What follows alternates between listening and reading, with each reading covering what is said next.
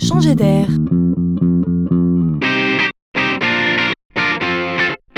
C'est la chronique de Laurent Collen. Est-ce une mode, une tendance?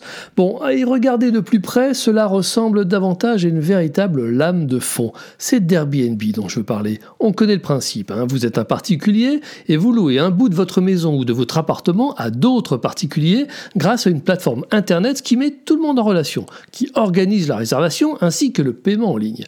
Tout se tient grâce à un système d'avis réciproque consultable par tout le monde.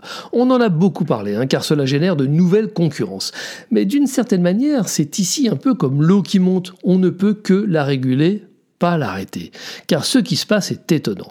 Le principe d'Airbnb se décline à toutes les sauces. On découvre l'Airbnb des bureaux, l'Airbnb des bateaux de plaisance, des camping-cars, mais aussi l'Airbnb des langues étrangères.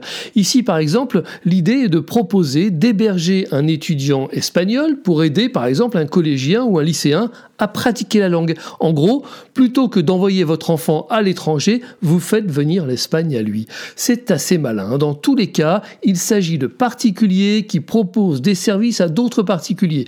Une chambre, un bateau, un échange linguistique. Airbnb pourrait bien devenir un nouveau verbe. Et vous, que proposeriez-vous d'Airbnbiser